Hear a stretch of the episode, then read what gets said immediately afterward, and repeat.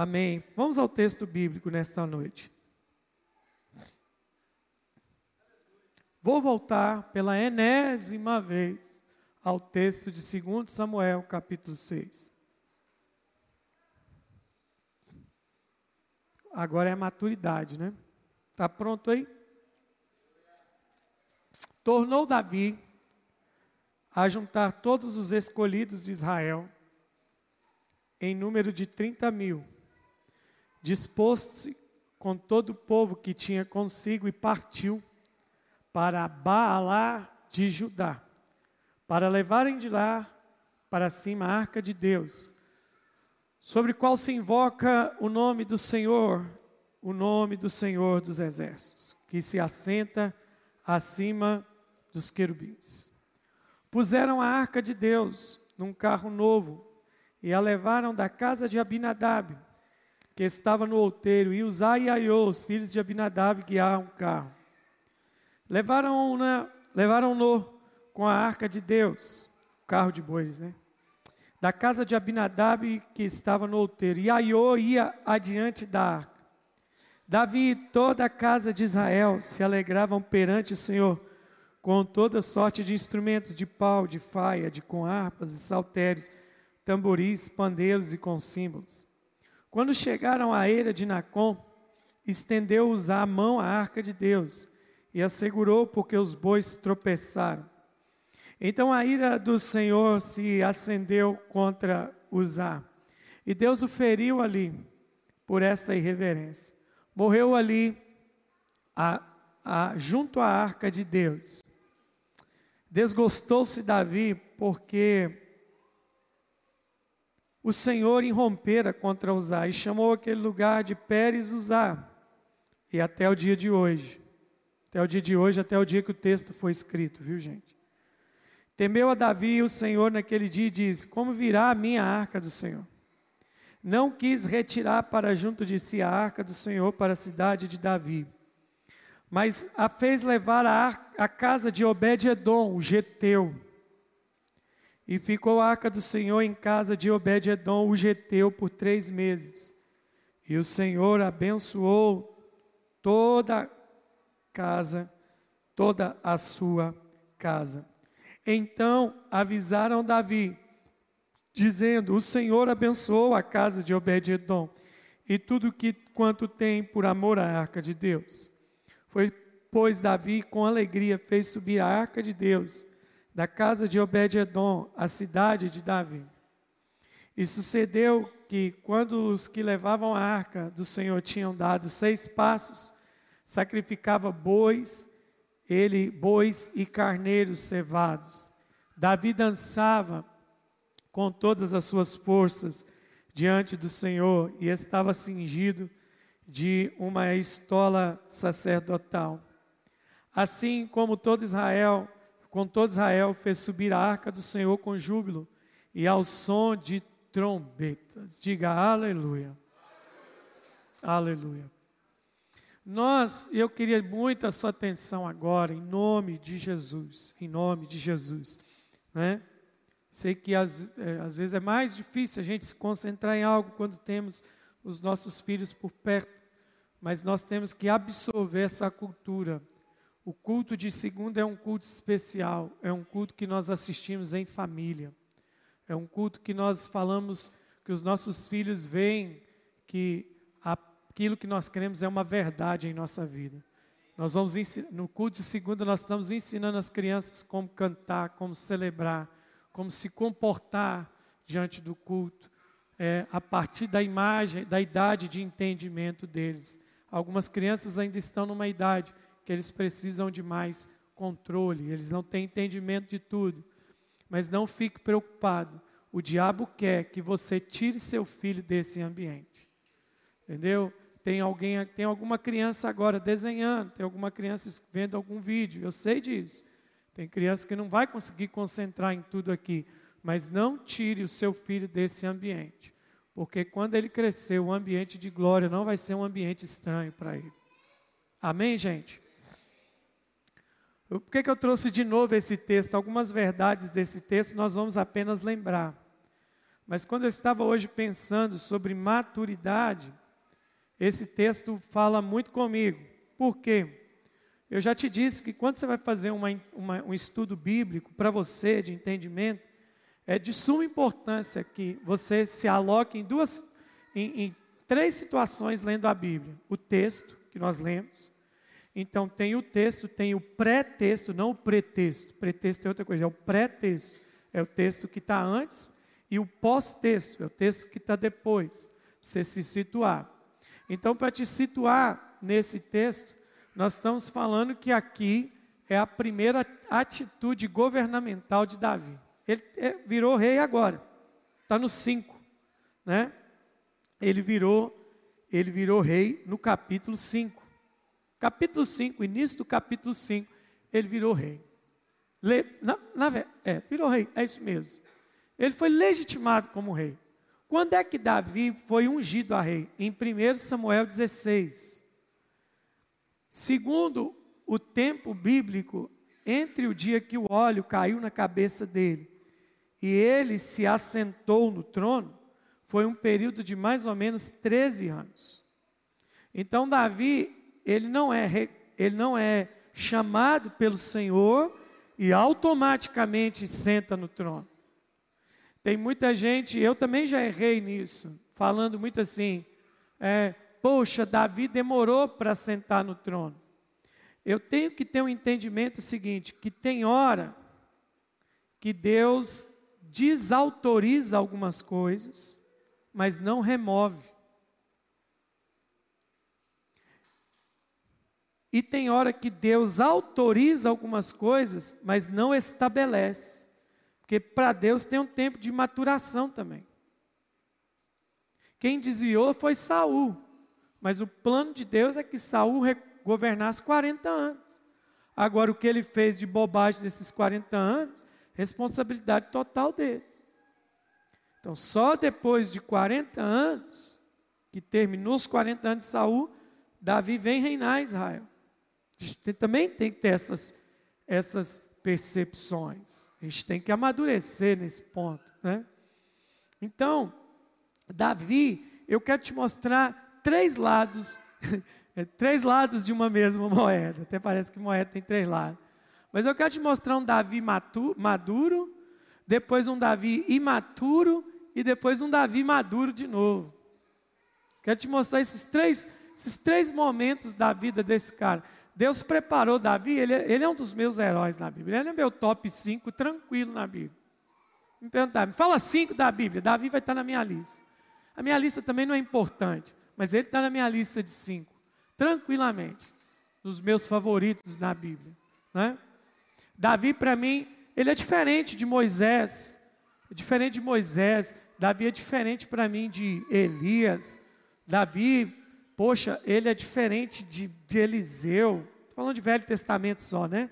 É, porque ele, para mim, dessa galera toda, ele é o mais humano. Não, não é o mais humano só porque pecou. Não. Todo mundo só lembra Davi, às vezes, por causa do pecado dele, né? Ô, gente, Davi acertou mais do que errou, né? A gente faz essa conta na vida também. Né? Davi acertou muito mais do que errou. Mas ele é o meu, ele é o, muito, muito, gosto muito de Davi. Por causa do seu relacionamento extravagante com Deus. Qual o seu amor pela presença de Deus? Qual o seu desejo de fazer algo relevante para Deus? E por causa da sua sinceridade para com Deus. Mas Davi, a gente vai ver um Davi maduro, que a gente pega desde a sua unção. Olha para mim, quando um profeta ungir alguém e começa essa, essa saga profética, é óbvio, um profeta só unge alguém para duas coisas ou para ser profeta no lugar dele, ou para rei. E todo mundo na casa de Davi viu o óleo cair na cabeça do menino. Aí deixa eu te falar, fazer uma afirmação aqui. Ó. Todo mundo viu. O pai viu, os irmãos que não foram escolhidos viu, a mãe se estava presente também viu. O texto não fala da mãe, mas vamos pôr que ela estava ali. Ok? Então assim, todo mundo viu. E aí a gente vê no capítulo 17, pós-unção de Davi, que ele vai matar o Golias, e todo mundo conhece a história, você não vê a família de Davi é, se comportando com ele como se tivesse um rei dentro de casa. Porque ele era um rei consagrado, mas ele ainda não era um rei legitimado. Mas assim, eu também posso observar isso de um ponto seguinte: por que, que a família dele não reconheceu ele? É o pai que no capítulo 17 continua mandando ele ser o empregado dos irmãos. Leva queijo, leva comida para os seus irmãos. Você vai ver isso.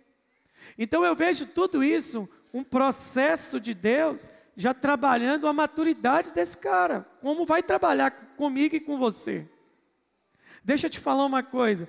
Existem, vão acontecer momentos da nossa vida que Deus já até te ungiu para algo, mas você tem que ter discernimento de tempo.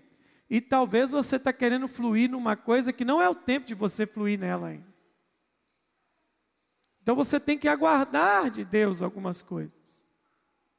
Isso que eu estava falando com você sobre Apocalipse no começo do, do culto, sabe que ano que eu, que eu tenho isso escrito? 2014 há nove anos atrás. Eu nem falei isso aqui na igreja ainda. Nove anos atrás. 2014.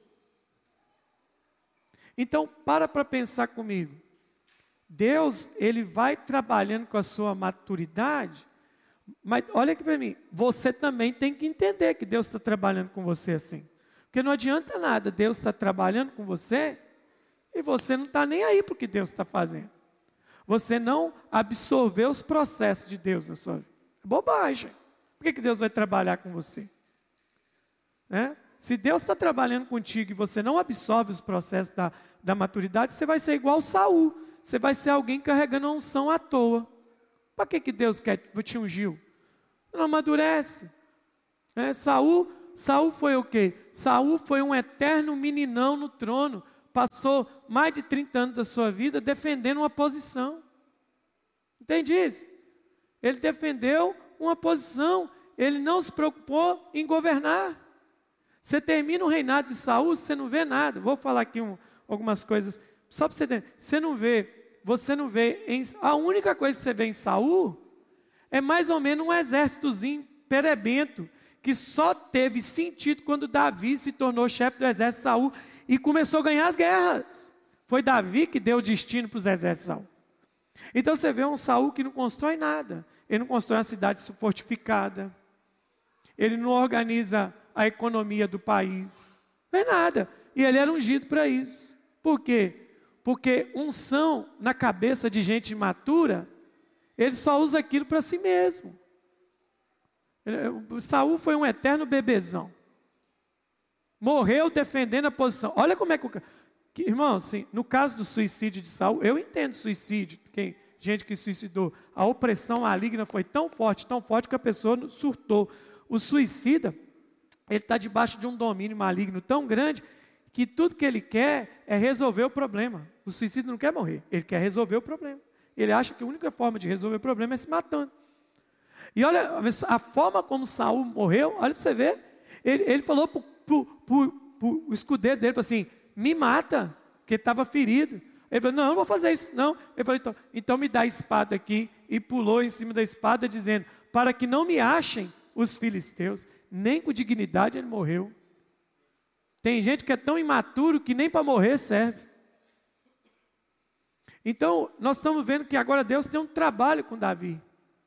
Eu fico tentando imaginar a cabeça de Davi ele sentindo o cheiro do óleo daquele dia, ele vendo a cena de Samuel, ele vendo aquele chifre, o texto, o texto diz, o texto diz, o Espírito do Senhor se apossou dele.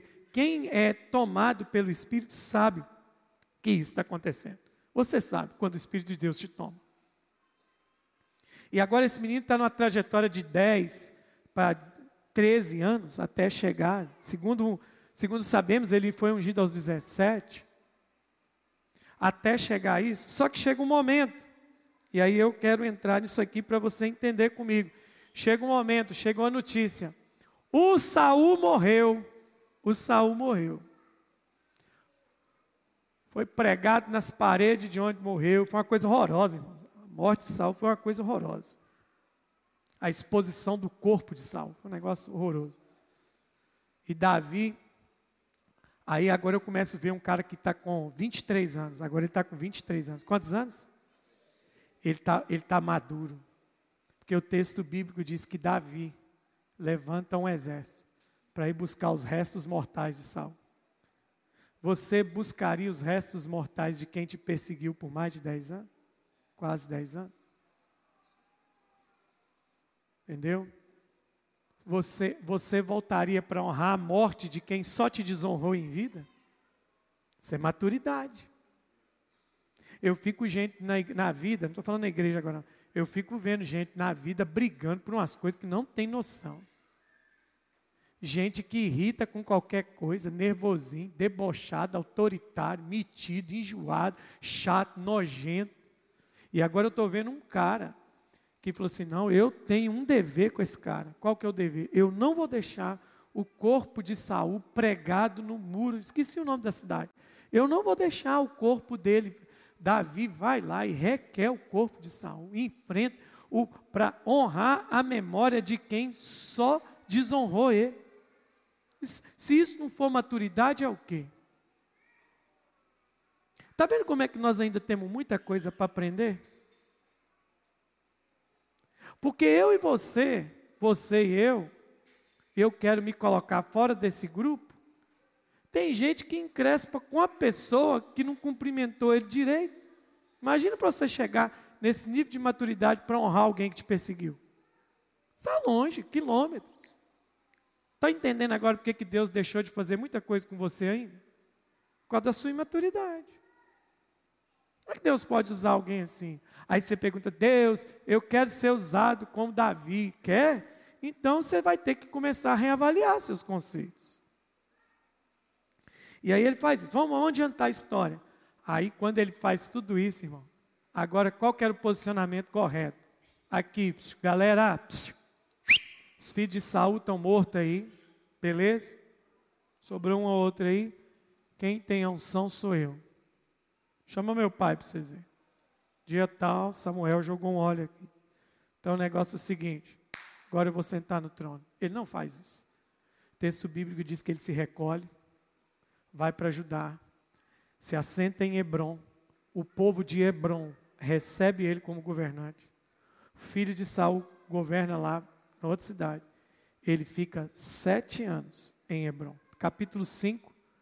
Capítulo 5 vai te mostrar isso capítulo 5, verso 5. Em Hebron reinou sobre Judá sete anos e seis meses. E em Jerusalém reinou 33 anos sobre todo Israel. Então ele não reinou 40 anos sobre todo Israel. A primeira etapa do reinado foi sobre Hebron. Isso é o que? Diga comigo assim: eu nunca devo. Fala, eu nunca devo tomar posse do que é meu por direito se antes Deus não me der uma autorização. Sete anos. Sete anos. Quem aqui fez concurso público sabe do que eu estou falando. Você que é concursado público, lembra que quando você fez a prova, você fez a prova, ficou todo alegre que passou. Passei, passei, passei no concurso público. Aí lá no edital tem um negócio que fala assim: que existe o prazo para te chamar. Eu conheci gente que esperou dois, três anos para ser chamado para um concurso público.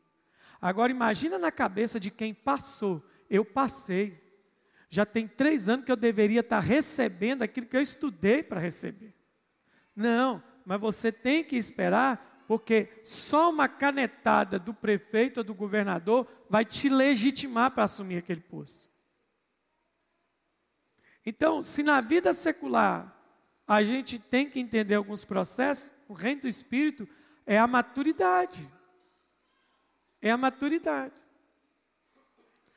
A maturidade é um esteio, é uma base para tudo na vida. E aí nós estamos vendo um cara que é. Você vai ver aí, ó, da idade de 30 anos era Davi quando começou a reinar. E reinou 40 anos. Então, se ele começa com 30 anos, ele reina em Hebron até os 37 anos. Davi vai morrer Davi vai morrer com 70 anos de idade. Então, se ele tem 30 anos quando começou a reinar, ele reinou sete anos em Hebron e depois reinou em Israel. Ele tem que aguardar isso. E por que, que Deus está fazendo isso? Porque Deus agora está amadurecendo esse homem. Então, a primeira fase que eu quero te mostrar é um Davi maduro, que não toma nada do que não é dele, mesmo ele tendo o direito daquilo, ele está aguardando o momento. Ele está aguardando o momento. A gente tem que ter essas percepções. Quais são as percepções? As percepções são que é, eu só posso estar em um lugar, me apropriar de algo, quando realmente é o tempo de Deus. E, e isso, isso tem que estar bem claro na minha mente. Isso tem que estar muito claro na minha mente. Porque tem muita gente que está decepcionado com o mundo, com o sistema, com a igreja, com um monte de coisa, porque ele pensa que ele deveria estar em lugares ou em situações diferentes do que ele está hoje. E ele começa a julgar situações. E aí, aquele julgamento que ele faz, retira dele a legitimidade de ocupar uma posição que ele poderia estar ocupando. A boca dele afastou ele daquele lugar. Você está entendendo o que eu estou tentando te dizer? E por que, que ele faz isso? Por que, que ele solta essas palavras ao vento? Porque ele é uma pessoa o quê? Imatura. Ele é uma pessoa imatura. Imatura. Já viu quando adolescente cisma de querer sair de casa? Cisma de sair de casa. Não tem maturidade, não é o tempo, não é nada por aqui. Ok? Chegou o momento. Chegou o momento. Não, não, não querendo abusar da sua, da sua cooperação e paciência, mas vou te dar um exemplo claro de como você precisa entender, precisa entender as coisas é, é, é, de forma bem direta sobre tempo e momento de maturidade para isso. É, quando, a gente, quando a gente é solteiro, e quem é casado vai lembrar disso, e quem está solteiro vai entender isso, quando você é solteiro, vai chegar um momento da sua vida ou não, pode chegar para. Não vai chegar para todo mundo, porque o próximo, o próximo Jesus disse que não é para todo mundo. Jesus disse que a alguns foi dado o mistério de não se casar, mas a grande maioria dos seres humanos querem se casar. E quando você está solteiro, chega um momento que você começa a gostar de alguém mais do que o normal. Mais do que o normal. E nós que somos da fé, nós que somos da Bíblia, temos princípios para estabelecer isso, quando solteiros. E aí eu dou o meu testemunho pessoal. Qual que é o meu testemunho pessoal? Quando o pastor, o missionário pastor Valdir, nos casou aqui nesse, nesse púlpito aqui, e aí nós despedimos, eu e Jaque, ainda fomos tirar foto. E aí, aí todo casal vai para o quê? Para a noite de núpcias. E aí o que que entende? Quando você olha na cara da sua esposa, ela olha na cara do esposo, eu olho um para a cara do outro e falo assim: agora nós temos não só legitimidade para ter um ao outro pelo amor, mas nós temos autoridade para fazer o que nós precisamos fazer.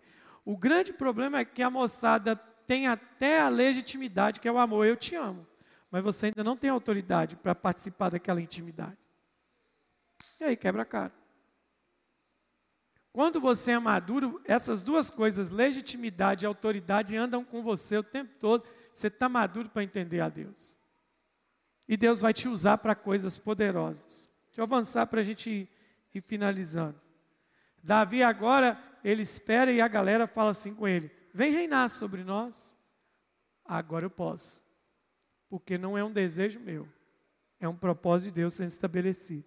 Agora, é, é o desejo de Deus.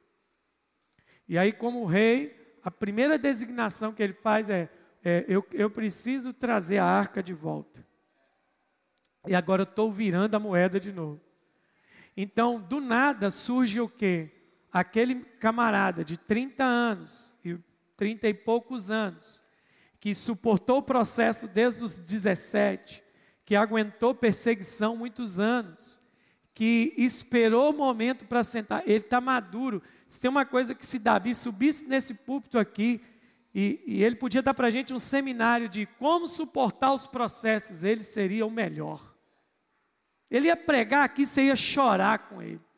Ele ia te contar as experiências da caverna, ele ia te contar as experiências do deserto, ele ia te contar as experiências das perseguições. Você ia sair daqui voando com Davi.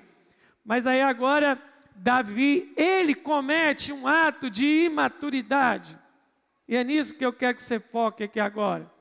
Não importa onde você esteja, quem você seja, se você não domina aquilo que você quer fazer, pergunte. Pergunte, busque orientação, busque discipulado, não seja um bebezão querendo dirigir carro de adulto. Pergunte. Isso, o que é prova de maturidade? É ser humilde para dizer que não sabe do que está falando. É ser humilde para dizer que não sabe o que está fazendo. Tudo que eu não sei, eu pergunto até hoje. Tudo que eu não sei. Eu estava aqui agora conversando com o DDD sobre o negócio do som da igreja, que a gente tem um projeto da gente ir transformando as coisas da igreja, até o sonho que a gente tem. E aí ele estava falando o nome do negócio para mim, eu estou escutando, estou escutando, eu esperei terminar de falar. Falei, mas o que, que é isso? Eu entendo alguma coisa de som, mas ele estava usando um termo que eu não sabia, e eu perguntei para ele, o que, que é isso? Então, a partir de hoje, toda hora que alguém falar o nome que ele vai falar comigo, eu sei. Eu não fiquei com, olhando para a cara dele, assim, se, com cara, é verdade. É isso mesmo que a gente precisa. Sabe por quê? Porque todo crianção, ele quer fazer parecer que sabe uma coisa que ele não sabe. Isso é coisa de gente imatura. Eu pergunto tudo. Se eu vou ao médico, eu pergunto por que, que ele está falando aquilo comigo. Quando eu fui operar, eu perguntei, doutor, onde é que o senhor vai cortar? Ele aqui. Qual músculo que o senhor vai cortar? Esse. Por que, que o senhor vai cortar esse músculo? Ah, por causa disso. O que, que o senhor vai colocar? Eu vou colocar um parafuso aí. Qual que é o parafuso que o senhor vai colocar? Por que, que o senhor vai colocar parafuso? Onde é que é? Como é que vai ser a anestesia? Eu, eu fui perguntando tudo porque eu não sei. E eu vou deixar alguém mexer em mim sem eu saber o que está fazendo? Mas eu não sei. Eu não sei. Eu não sei.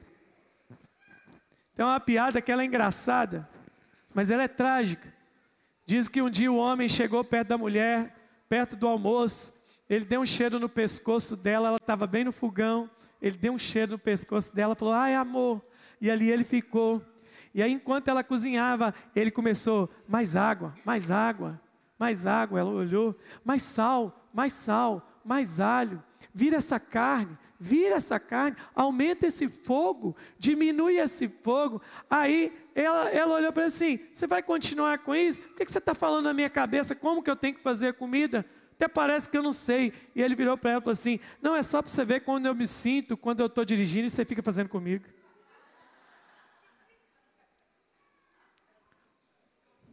Agora, olha a forma desse casal tratar as suas imaturidades. Se eu vou entrar na área de família, é escandaloso os problemas que a gente tem. É os pro... Gente, eu não estou falando problema de fora, não. Essa é a hora que o Espírito do apóstolo Paulo entra em mim e eu dou recado à igreja de Valadares. Nós precisamos ser, parar de ser criança. Eu estou cansado de, como pastor aqui nessa casa, tratar a meninice de homem velho, que já é marido e está comportando igual moleque. De mulher casada comportando igual menininha. Nós precisamos aprender a amadurecer. Ah, tem que ficar tratando avareza de marido, pirraça de mulher. Vocês não acham que está na hora da gente já sair das fraldas, não? Fala, fala bem forte, está na hora de sair das fraldas. Está na hora de sair das fraldas. Ontem eu disse, ontem eu disse aqui na igreja que rede social é, é, é jardim de infância dos crentes.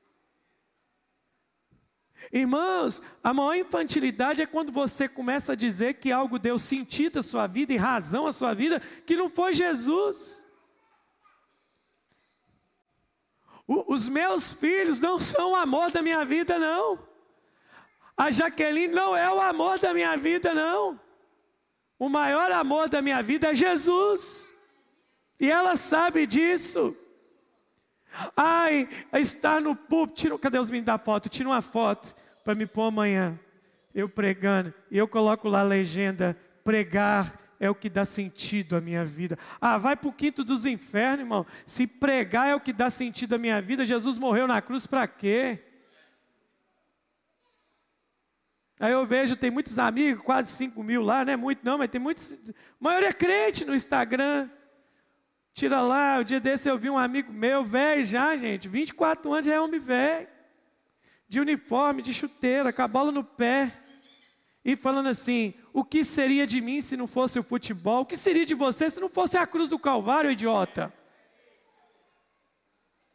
Mas porque somos bebezões, a gente não está disposto a ouvir esse tipo de coisa. Porque acha que, irmãos, deixa eu falar com você, sabe o dia que você amadurecer, você vai descobrir que o chamado é a coisa mais prazerosa e leve da vida. E não vai ser um preso para você mais não. Não vai ser um peso, porque tem gente que acha que quem cumpre um chamado vive habitolado. Aí ele se descobre nas futilidades da vida, e ele é tão imaturo e tão frustrado, não vai embora não que é feriado, fica aqui, hoje nós vamos lavar roupa. Entendeu? Não fica com carinha de, de cachorro abandonado para o meu lado, não. Olha para mim. Aí você não é maduro, aí sabe o que, que você faz? Você acha que você viveu no mundo habitolado ao chamado, e aí, qualquer coisa extra dele, você descobre, porque o chamado era uma escravidão para você. Está errado. Você tem que ser maduro. Tem gente que acha assim, que quem tem chamado e vive um propósito, não, não curte a vida, não comemora aniversário, não pratica esporte, não viaja. Tem gente que acha que a nossa vida que cumpre o chamado é habitolada. Mas ele acha isso só para ele. Aí quando ele sai fora do chamado, ele ufa, enfim, férias. Meu irmão, eu não carrego um fardo pesado. Eu não preciso de férias por causa da igreja. Eu não preciso de lazer porque eu sou um crente habitolado. Eu faço isso porque foi para a liberdade que Cristo me libertou. Mas os imaturos são aquelas pessoas instáveis. É aquele irmão que orou a vida todo dia, seis da manhã. Orou seis da manhã, orou, orou, orou, orou, orou. Aí ele surtou na sua religiosidade. Falou, ah, não oro mais, eu não aguento mais, nada muda. E aí alguém chama ele e fala assim: vamos fazer, vamos fazer spinner, vamos pedalar, vamos fazer cross trainer, vamos fazer crossfit. E aí ele posa com querobel do lado, seis da manhã falando assim: Isso deu sentido à minha vida. Você é um bebê, é uma criancinha que não entendeu que o reino de Deus não é para gente habitolado. Eu estou aqui, meu irmão. Eu vou à academia todos os dias. Eu me exercito. Mas nenhum dia eu deixo de orar. Não deixo de ler a Bíblia. Sabe por quê? Porque antes de cuidar do que está por fora, eu preciso cuidar do que está por dentro. Porque o que está por fora, sem cuidado que está por dentro, é só um sepulcro caiado. Mas nós, nós não sei se a gente está pronto para esse tipo de discussão, porque mexer nisso é mexer no brilho de algumas pessoas, mas vamos caminhar. Nós estamos vendo um Davi agora que, apesar de ter tão maduro, suportou perseguição. Gente, Davi, se fosse um pregador itinerante, o que, que Davi vai pregar? Os processos. Eu vou sentar para ouvir. Esse cara tem o que falar. Mas agora Davi fala assim: eu preciso trazer a arca. Vamos trazer a arca. Não vou reinar sem a arca. Beleza, beleza, beleza. O texto bíblico não esmiuça para a gente, mas é só de ler o texto bíblico, você sabe como é que essa parada aconteceu. É simples demais, gente. Estou lendo o texto bíblico, mas por que, que Davi está fazendo isso? Deixa eu, deixa eu pelo menos raciocinar os bastidores. Onde é que está? Está na casa de Abinadab. Ô, oh, Abinadab, shalom, shalom. Eu vim trazer a arca, sou o rei de Israel agora, eu quero a arca em Jerusalém. Beleza, beleza. Ó, se eu não estou errado, da casa de Abinadab até Jerusalém, mais ou menos 20 quilômetros. É, rapaz, me conta a história aí. Quanto tempo essa arca está na sua casa? Ah, seu rei, tem muito tempo. Mas como é que é essa história aí? Ah, seu rei, deixa eu resumir para o senhor. Teve uma guerra, os filhos de Eli perdeu a arca. deu B.O., os filisteus levou, os filisteus colocou a arca na casa de Dagon. Aí no primeiro dia Dagon estava caído, no outro dia Dagon estava com o pescoço quebrado. Os filisteus ficou com medo e resolveu devolver a arca para nós. Então eles colocaram a arca num carro de boi, colocou uns tumores, uns ratos de ouro, deixou a arca descer e falou: Se for, é porque Deus Israel fez isso conosco. É mesmo, Abinadab? Deus fez isso? Fez. Essa arca, ô, ô meu rei, parou no nosso território aqui, em cima de um carro de boi, você acredita? Sem guiar, sem nada. Ah, aí entra o quê? A imaturidade. A imaturidade. Rapaz, se foi desse jeito que Deus usou para ela chegar assim, vai ser desse jeito que Deus vai usar para terminar de levar ela. Só que Davi não raciocina o quê? Quem fez isso foi Filisteu. Filisteu tentando conduzir a arca, ele bota ela em carro de boi, porque Filisteu, na cabeça dele, eu só consigo resolver as coisas aqui na força do meu braço. E ele não conjectura, não pensa que ele é um israelita e que lá no livro da lei tem um monte de procedimento de como lidar com aquela belezura folheada a ouro com dois querubins ali. Mas não, rapaz, se foi desse jeito que Deus trouxe, é desse jeito que Deus vai levar. Aí o Davi, aí eu exagerando, né? Porque se eu disse que eu não fosse pastor, eu ia ser escritor e produtor de filme. O que que acontece? Davi falou assim: outra coisa. Isso é agora eu, tá, gente? A Bíblia segundo Moisés. E outra coisa, nós não vamos pôr no carro que veio, não. Inclusive, senhor, olha aquele carro velho que está lá. Foi naquele carro que veio. Os bois já até morreu, né? Porque os bois não sobreviveu. Tem muitos anos que a arca está aqui. Não, não vem com esse negócio não, Abinadab. Se é para fazer para Deus, nós vamos fazer tudo novo. Traz boi novo, traz madeira nova, tudo novo, que o Senhor merece o melhor. Davi está fazendo tudo isso. Porque para sentar no trono, ele está pronto. Para assumir uma nação, ele está pronto. Mas ele não está pronto para carregar a arca ainda. Porque ele deveria ter perguntado para quem entende do assunto. Se eu sou um solteiro apaixonado, eu não vou para o coleguinha da faculdade, nem o coleguinha do WhatsApp, nem a piriguete da minha escola para falar dos meus sentimentos eu vou procurar alguém casado e perguntar para ele assim: como é que foi para você? Porque eu estou vendo você há 15 anos, 16 anos, 20 anos casado, você já passou por isso que eu estou passando. Não, mas os burros do solteiro vai perguntar para quem nunca carregou arca.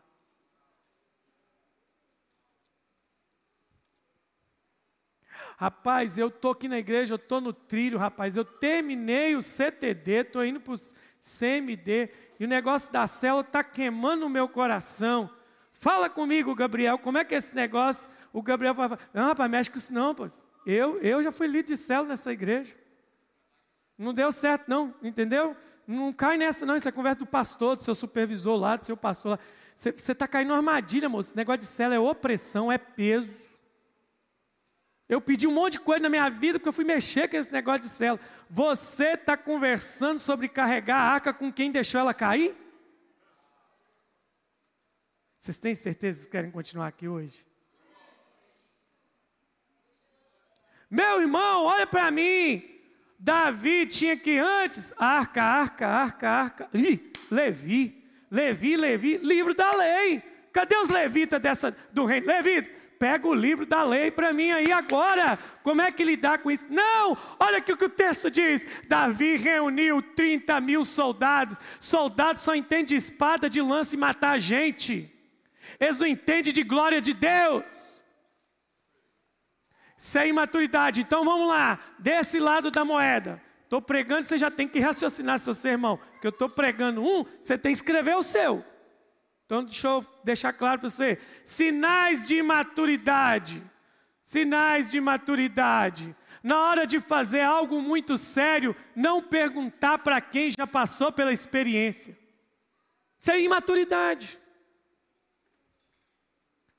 Todo mundo que está aqui que vai tirar carteira, quem foi o meu melhor conselheiro para tirar carteira?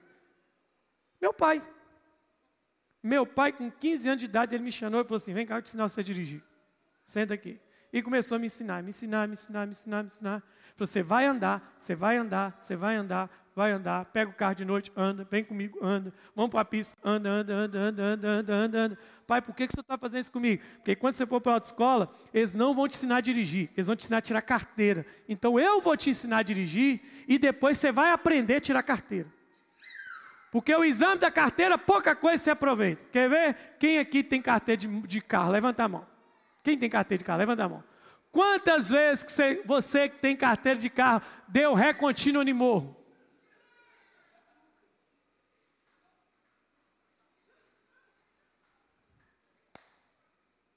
Isso é só uma das coisas. Então, então veja bem.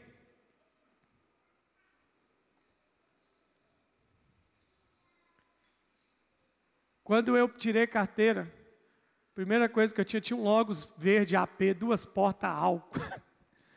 Ao doido, pegou a carteira na terça, na quinta eu estava saindo daqui para ir para São Paulo, num Logos AP. Com os meninos tudo dentro do carro, tudo apertado. Falei, pai, estou indo. Ele estava morando em Araxá. Pai, eu estou indo. Como é que é o esquema aí? Ele falou assim, ó, é assim, assim, assim, assim, assim. Já dirigiu há mais de 200 anos de idade. Não, mas Davi está empolgado. E aí ele bota tudo num carro de boi. Tudo num carro de boi. E outra coisa, os filhos de, de Abinadab faziam parte do serviço sacerdotal. O que é pior, eles não é nem um toque no rei. Estão conduzindo aquilo. E aí, de repente, preste atenção, para todo imaturo, quando ele resolve fazer as coisas pelo coco, vai acontecer o que não devia acontecer. Quem aqui é de roça sabe de uma coisa. Quem aqui já viveu em roça? Ô, gente, você tá, eu já vi, já, já fui em roça. Já, já fui em roça. Um dia o meu cunhado falou assim: Moisés, vamos subir ali comigo no morro, a cavalo. O que, que foi? Tem uma vaca que está presa lá em cima do morro, nós vamos precisando descer ela, ela está perdida lá, não está sabendo descer, não. Falei, vamos lá. Aí subimos nos cavalos fortes, tudo com ferradura, os cavalos patinando. Aí nós íamos tocando a vaquinha. Eu no cavalo menor, ele no cavalo. E a vaca descendo o morro. E os cavalos, vá, vá, vá. E eu segurando aqui no cavalo, prendi o pé na, na, na cela e descendo. Falei, vai, vai, cair esse cavalo. Não, não cai não, vai dizer, não, não. E a vaquinha só aqui, ó. Mastigando o mato e descendo. Eu falei assim, a desgrama dessa vaca não escorrega, né? Eu falei assim, boi não tropeça nesse negócio, não. Aí quando eu leio esse texto, vejo um boi tropeçando, eu falei, tem um trem errado. Ele estava andando numa planície. O boi não era deficiente, era um boi novo. Do nada, o boizinho, ó, um. Uai, tem um negócio errado. Por quê? Porque quando, quando nós estamos numa caminhada de maturidade, vai acontecer uma coisa que a gente não espera. Soltar a arca na mão de menino dá problema. E aí a gente precisa entender o seguinte: diga comigo, é igual vocês falam aqui no culto, fala assim comigo, deixa Deus agir. Fala comigo, deixa Deus agir. Lembra de ontem, da mensagem de ontem? Diga comigo, nem tudo que é bom é de Deus. E nem tudo que é ruim é o diabo. Quem você acha que deu um toque no joelho da cavaca? Foi Deus. Deus só fez assim, ó, o anjo, mandou um anjo fazer um peteleco no, no joelho da vaca. Do boi. Tup o boi está aqui ó, firme, de repente o, o boi está que nem eu, depois dos 40, tentando jogar bola, sente dor do nada. O que, que te machucou aí, pastor? Não, foi o vento. Depois dos 40, tudo te machuca. E aí o que acontece? Usar, o Aiô estava à frente, guiando, usar, vá, não vai cair não, no que depender, não cai, não cai não, outro imaturo. Sabe por quê? Porque imaturidade também é. Sabe o que é imaturidade? Imaturidade é você tentar segurar aquilo que Deus está derrubando. Hum. Eu não sei se já aconteceu com você, mas graças a Deus já aconteceu comigo. Um dia eu estava orando, orando por uma causa, por uma pessoa. E já aconteceu mais de uma vez, viu gente? Não foi uma só, não. Comigo já foi mais de uma. Eu estou orando, orando, orando. Orei um dia, orei o segundo dia, orei o terceiro dia, orei, orei 30 dias, Deus não está fazendo nada. Aí eu vou intrujar Deus. Ô oh, Deus, espera aí, eu estou orando. O Senhor diz, ó, eu ainda uso a palavra contra Deus. O Senhor diz que tudo que eu pedir com fé vai acontecer, que eu tenho que ser intercessor. Estou aqui orando por essa causa. Aí eu ouvi de Deus uma coisa muito serena. Deus falou assim: Você está se metendo entre mim e essa pessoa. E eu estou para atropelar ela e pegar você de gorjeto, porque eu não estou te pedindo para ficar no meio. Porque gente imaturo tenta segurar aquilo que Deus está derrubando.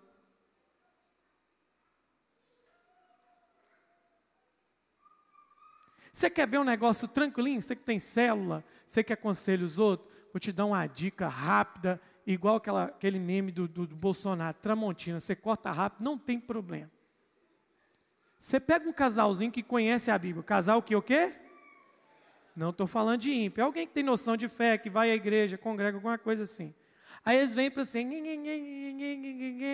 não estou gostando dela, não estou gostando dele, está me judiando, fazendo raiva, o amor acabou, está muito chato, casamento, com as conversas fiadas que a gente já sabe.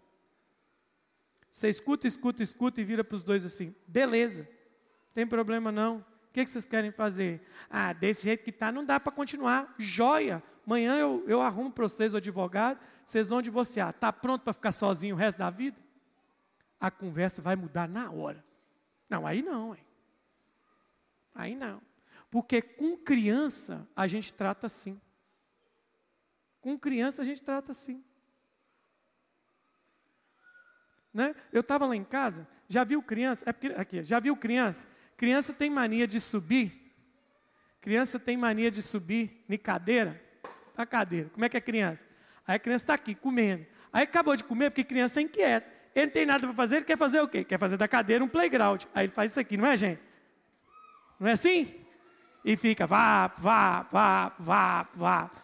Aí o que, que a mamãezinha faz? O papaizinho faz? Oh, não faz isso. Oh, não vai cair. Você tem duas coisas para você fazer. Não precisa bater. É só dar uma apertadinha nos dois ombros e subir 5 centímetros para cima, assim. Pegar um menino aqui assim, ó. O filho de Deus, ou geração eleita. Sacerdócio santo. Eu já te falei que não é para fazer isso. E desce ele e finca o pé e fala assim: porque o justo é fincado perto do. Usa a Bíblia. Ou você faz isso, ou você ou você está aqui, ó, você está sentadinho. Filho, você vai cair. Filho, você vai cair. Daqui a pouco, o Golias cai no chão.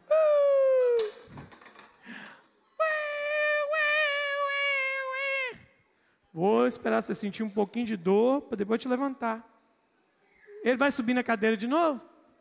Não, porque criança é assim. Ou você toma uma atitude enérgica com ele, ou você precisa deixar ele se machucar para ele poder aprender que o que ele está fazendo é errado.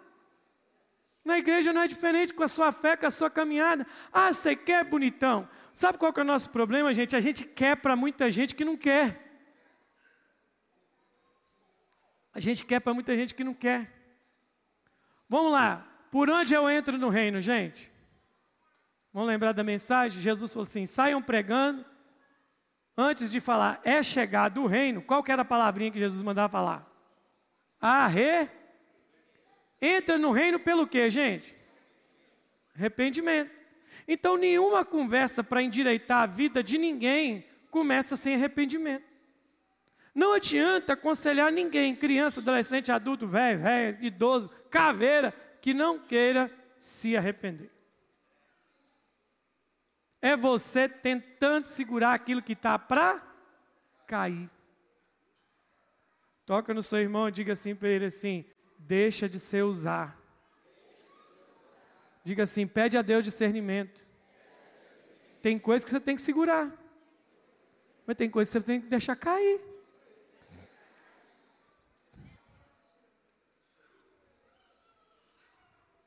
Qual que é a matemática das finanças, gente? Não tem coisa mais matemática que finanças. Finanças é o trem mais bobo do mundo para mexer. Qual que é o trem mais bobo do mundo para mexer? É, por que, que nós não, às vezes a gente se lasca com dinheiro? Porque a gente é bebê com dinheiro. Cadê? Quer ver? Cadê? Cadê? Cadê? Ô Igor, se eu der mil reais na mão de Israel, hoje ele vai fazer o quê? Agora. Comprar brinquedos. Se eu der mil reais na mão da Maria Clara, o que, é que ela vai fazer? Ela vai rasgar. Não é? Porque criança sabe mexer com dinheiro, gente? Ô, gente, vocês estão caindo na pegadinha, hein? Vamos lá, vou perguntar de novo. Quem tem ouvido, ouça. Criança sabe mexer com dinheiro, gente? Opa, pergunta de novo. Criança sabe mexer com dinheiro? Entendeu por que você não sabe mexer com o seu até hoje? Estou falando com você.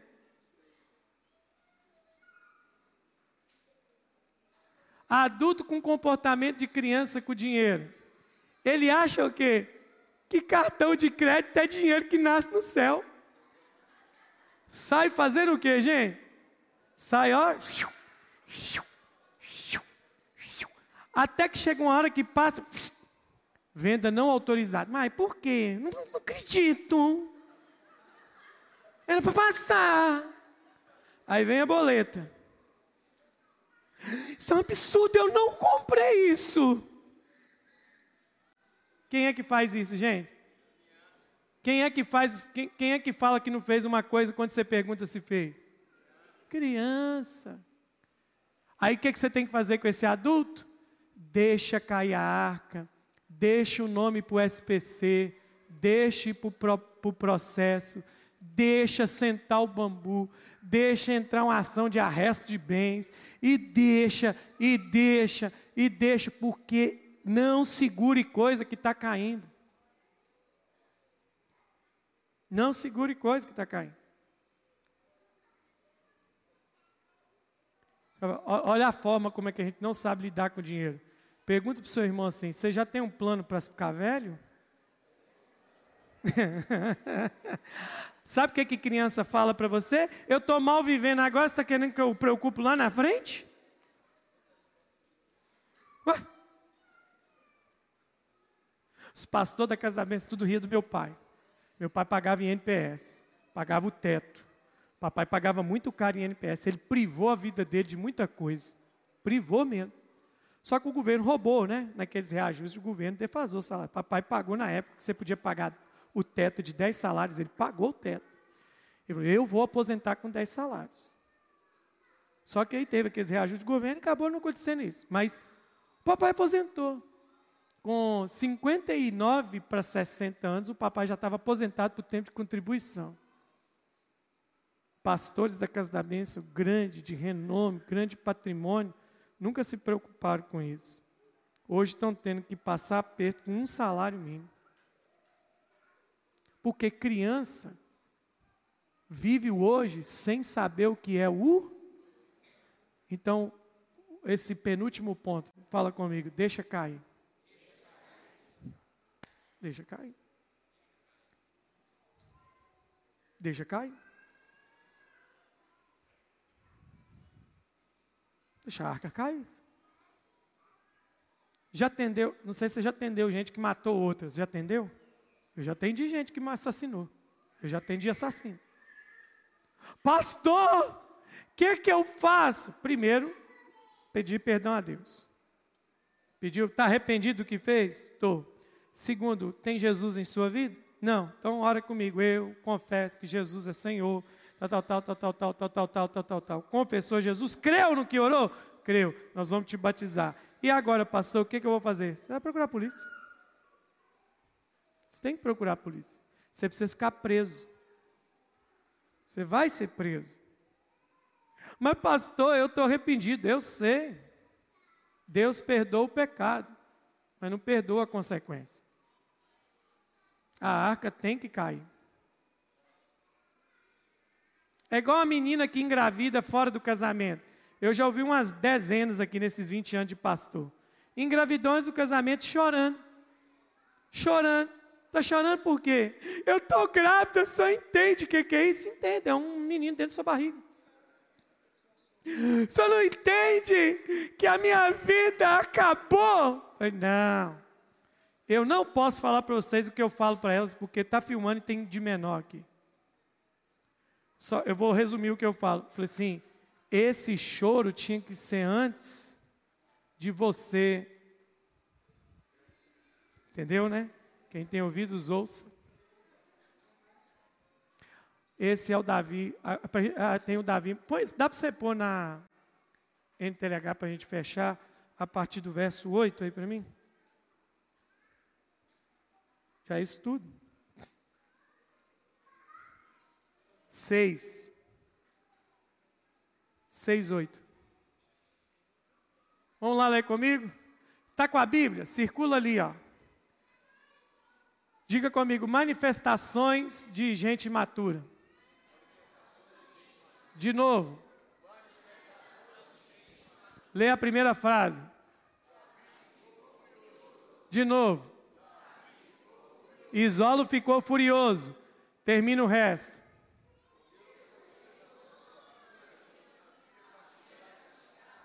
Então, pergunta de, de interpretação de texto: ele está furioso com quem? Com quem que ele está furioso? Diga comigo, todo imaturo fica nervosinho, porque não quer aceitar que está errado. Isso é sinal de quê, gente? De quê? Segue o texto. Vamos lá. E assim até hoje, tal, tal. Davi ficou o quê? Furioso. Agora, olha Davi aqui. Se Davi tivesse um psicólogo, fatalmente o psicólogo ia dizer que Davi tem o quê? Dupla personalidade. Olha o 9. Então Davi ficou o quê? Como você está com medo de alguém que você já está com raiva dele? Isso é coisa de gente? Por quê? Porque toda pessoa imatura tem medo de continuar fazendo aquilo que fracassou. O problema não é o que está se fazendo. O problema é o que? Como está fazendo? A gente ouviu isso aqui domingo de manhã.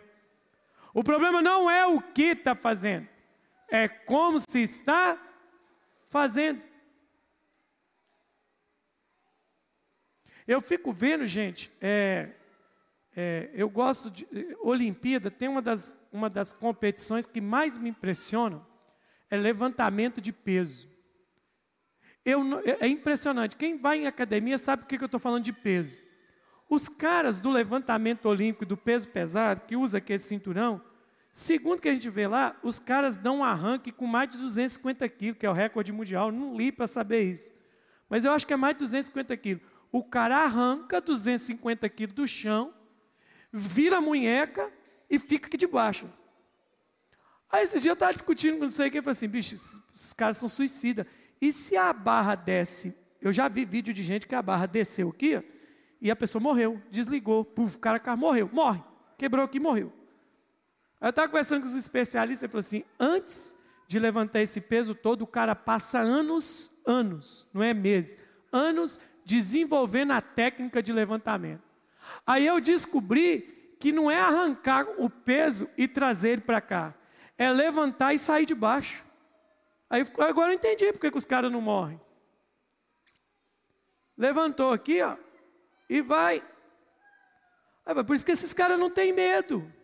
Os caras levantam 200 quilos aqui assim, depois você pode ver que eles não, eles não fazem assim, está pesado, eles não fazem assim para jogar ele. Eles fazem só isso, ó, eles não passam e soltam. Eles não precisam jogar, só deixa o peso cair. Porque é experiência, por isso que eles não têm medo. Por isso que eles não têm medo. Medo por uma experiência ruim que te aconteceu é imaturidade. É imaturidade. Tadinho, eu estava falando com a Jaqueline ontem aqui, tadinho, sofreu. Primeira filha, sofreu. Por que primeira filha sofre? Porque pegou dois pais que não tinham sido pai de ninguém. Quem é pai aqui? Levanta a mão. Quem é pai aqui fez curso de pai? Levanta a mão. Sete passos para ser um pai bem-sucedido. Gente, sabe como é que você aprende? Ser, sabe como é que você aprende a ser pai? Sendo. Olha, palhaçada. Quem está me entendendo aqui? É, a gente aprende a ser pai sendo. Aí a Jaqueline me ajuda muito. A Jaqueline me ajuda muito. Eu não vou falar que senão ela vai ficar vermelha, né? Vai na caminhada da vida assim, ó aprendendo a ser pai. Aí vem o bonitão do Azaf e da Giovana pega dois pai filezinho que foi amaciado pela tadinha aqui. Já sabe lidar com outras coisas. Minha mãe não me ensinou a ser mãe. Não tem jeito de ensinar, você tem que ser sendo. Meu pai não me ensinou, tem que ser sendo. E se for mal pai, a culpa não é de seus pais, é sua que é burro. Você tem noção do que fazer o que é bom. Então não adianta ficar, ai, não vou ser mãe porque eu tenho medo. Ai, eu não vou, eu, eu não vou ser pai porque eu tenho medo. Então não pode ganhar muito porque tem medo. E nem vai para o céu porque tem medo de cair de lá. Eu tenho medo de Jesus voltar e ter que ir para o céu. E se eu cair de lá? Não tem que ter medo. Diga comigo, gente imaturo. Fica com medo por causa de algo que deu errado. Não é porque é algo que deu errado que vai dar errado para o resto da vida. Teve medo. Olha o último, olha o último. Gente imaturo. O último dessa série imatura. Olha lá, cadê o 10? Lê para mim.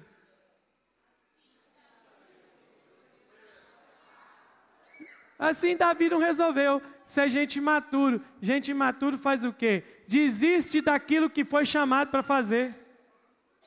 Não quero mais. Hum, bico. Birra. Pirraça.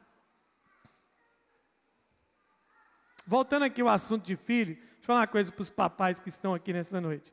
Os filhos são desafio de Deus para a nossa vida. Seu filho é exatamente aquilo que você precisava para Deus te tratar. Só os pais digam assim: fala Deus. Seu filho é seu filho é o tratamento do caráter de Deus na sua vida. Se você é pirracento, Deus põe uns filhos complicados na sua vida.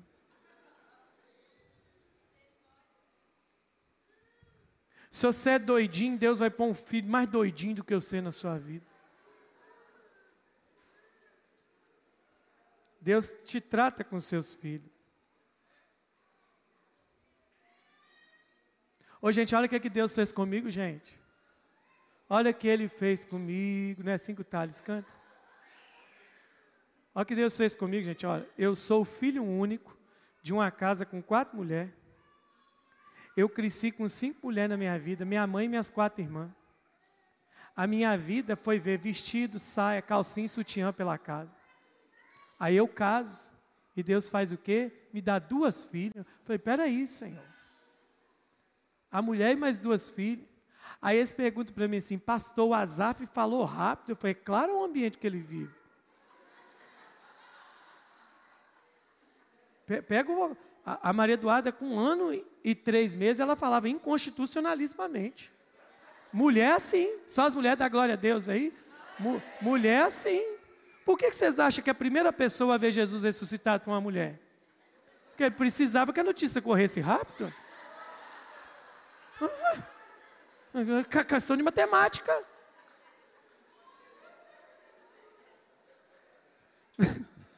Não adianta Fala para o seu irmão assim, fala para ele assim, vai por mim. Desistir é muito pior. Ó, oh, vocês são tudo inteligentes. Olha para o texto e faz uma pergunta para você mesmo. Davi desistiu? Sim ou não? Sim ou não? Sim ou não? Agora a pergunta valiosa. Resolveu o quê?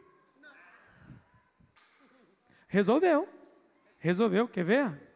Mostrando um negócio para vocês. Ó. Ele resolveu mudou de direção e levou para a casa de Obed-Edom, que era da cidade de Gat. Era um geteu, era um gatita.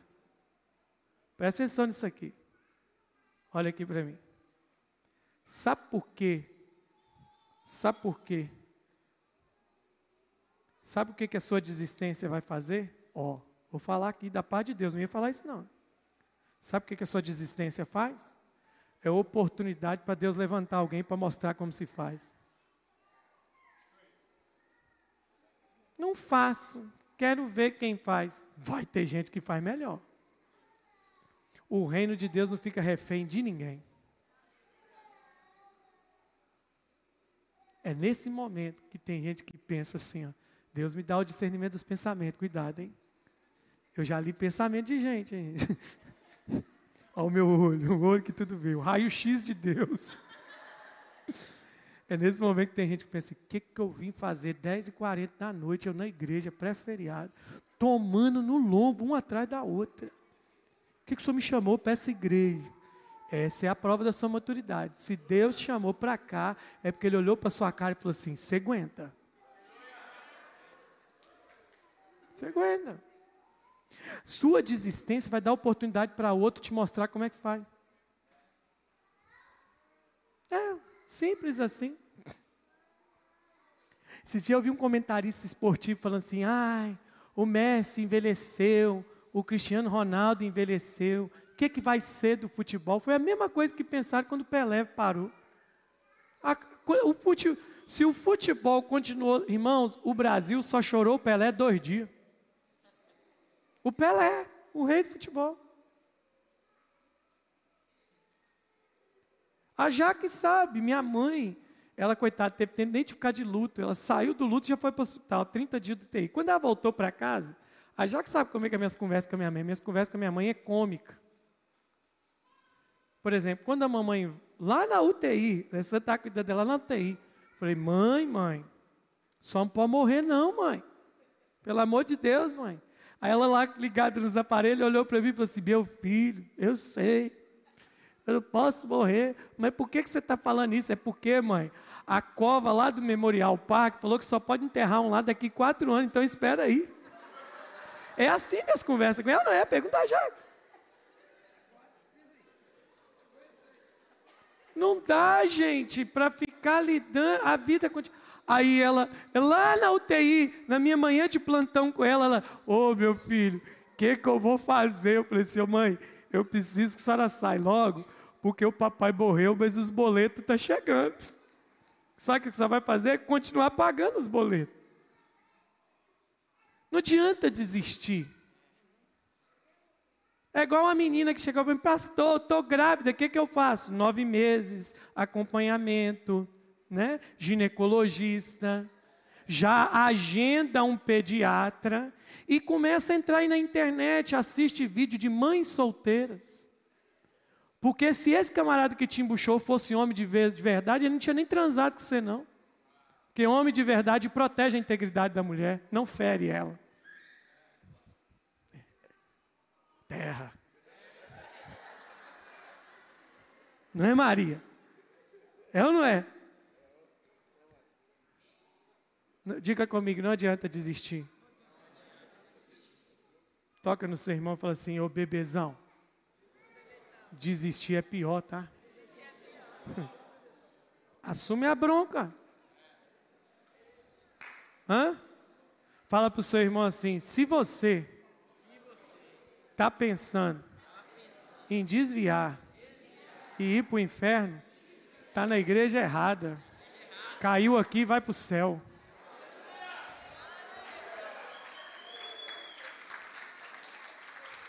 está na igreja errada. Um dia perguntaram para mim assim: por que, você fala tanto de pecado? Ô jumento, que é a única coisa que vai te lançar no inferno. Tem que falar, te alertar. Não adianta desistir. E a última moeda é: virou a moeda de novo? Diga comigo, Davi maduro. Davi imaturo. E agora ele vai ter que amadurecer. Qual que é a última lição de maturidade que Deus vai dar a ele? resolveu levar para casa de Obed-Edom, que era da cidade de Gate. Desce o versículo 11. A arca da aliança ficou três meses. Quantos tempo? E o Senhor abençoou Obed-Edom e a sua? Versículo 12, olha lá. O rei Davi soube que por causa da arca, o Senhor havia abençoado da família de Obed-Edom e tudo que ele tinha. Então tirou a arca da casa de Obed-Edom e com grande festa levou para a cidade de Davi. Esse texto é muito resumido, ele tinha que ser maior. Ele tinha que estar escrito assim, minha versão da interpretação. Se eu sou o copista que estou traduzindo a Bíblia, eu ia viajar na maionese. Eu ia falar assim, então Davi, queimando a cara de vergonha, entendeu que não era o que tinha feito, e sim como tinha feito. Eu ia romantizar o negócio, irmão. Mas é isso que aconteceu. Davi colocou assim, gente, que criancice minha arca e carro de boi, isso é no ombro de levita. Aí você vai ver que o processo dele agora está corretinho. Ele chama os levitas, chama o sacerdote, deu seu espaço, fez o sacrifício e agora está andando devagarzinho para levar a pé.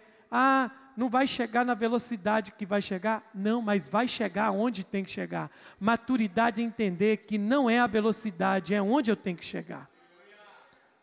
Mas qual que é o primeiro ponto da maturidade dele para a gente aprender? Primeiro, ele entendeu que era o jeito que ele estava fazendo errado. Quem conhece alguém? Quem, quem conhece alguém que feriu a sua família? Que feriu sua família? Um homem que feriu sua mulher, feriu seus filhos. Daqui a pouco ele posta do lado de alguém todo feliz, todo sorridente, não sei o que, não sei o que. Aí alguém pergunta: olha, você vê, pastor, vê se pode. A felicidade chegou para ele com essa mulher. Não é que a felicidade chegou com essa mulher, é porque ele está tratando essa o jeito que devia ter tratado a primeira. Não era o que está fazendo, é como. Espera aí. Ô Cleito, me explica aqui como é que o negócio, cara, eu faço cela igual o céu, mesmo alimentando rebanho. Por que, que um negócio para mim está dando errado? Para você está bombando, já multiplicou três vezes em três anos, já enviou gente, já. Por que, que eu estou fazendo a mesma coisa que você e não dá certo? É porque, querido, não é o que você está fazendo, é como você está fazendo. Eu amo isso aqui. Eu sou apaixonado por isso aqui. Isso aqui não está aqui, isso aqui está aqui, isso aqui está no sangue. Eu estou fazendo isso aqui. Estão falando que o Guardiola é o melhor técnico do mundo. E eu começo a ver documentário e entendo porque ele é o melhor do mundo. Ele não é o mais inteligente, ele não tem as melhores técnicas, tudo que ele faz, ele faz com paixão. Essa é a diferença. Não é o que você está fazendo, é como você está fazendo. É como você está fazendo. Aleluia. Aleluia.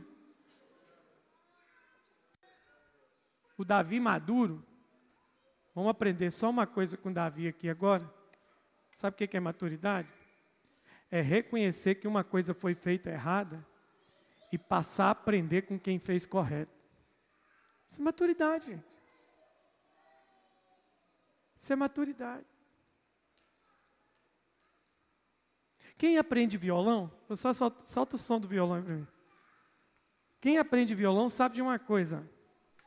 Você está lá aprendendo violão com o professor. Quem tá, teve aula de violão sabe disso. Quando você está aprendendo violão, você chega na famigerada aula das pestanas. O que, que são as pestanas? Essas posições aqui, ó. Aí todo mundo tem horror a pestana, porque é os, é os quatro dedos que estão sendo usados. Aí o som só sai assim. É ou não é? Quem já aprendeu violão não é assim? Aí você faz uma força, só piora. Aí um dia eu tive um uma pessoa que eu fazia pensando em sair nenhum. Ele falou, senhor Moisés, não é força não, é jeito. Aí eu, como assim? É jeito. Posiciona o dedo, antes de preocupar com o som, posiciona o dedo direito.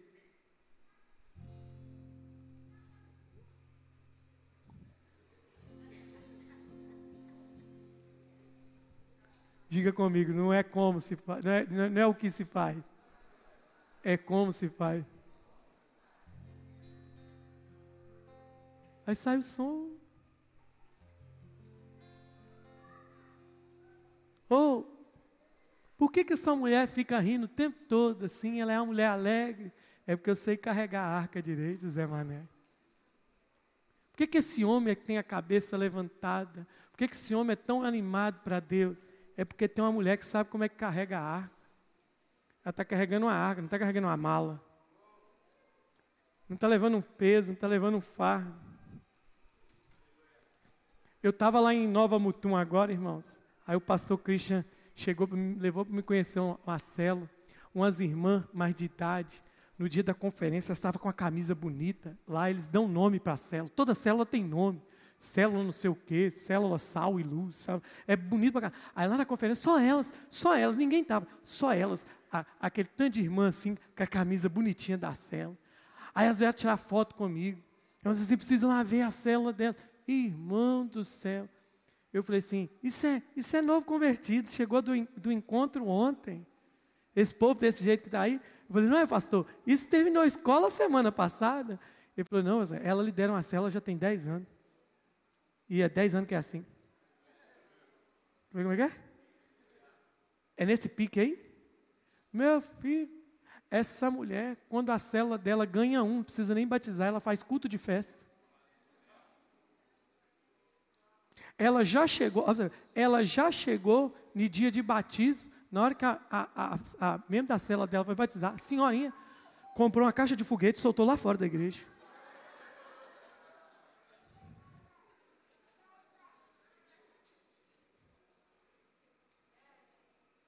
Vocês estão rindo?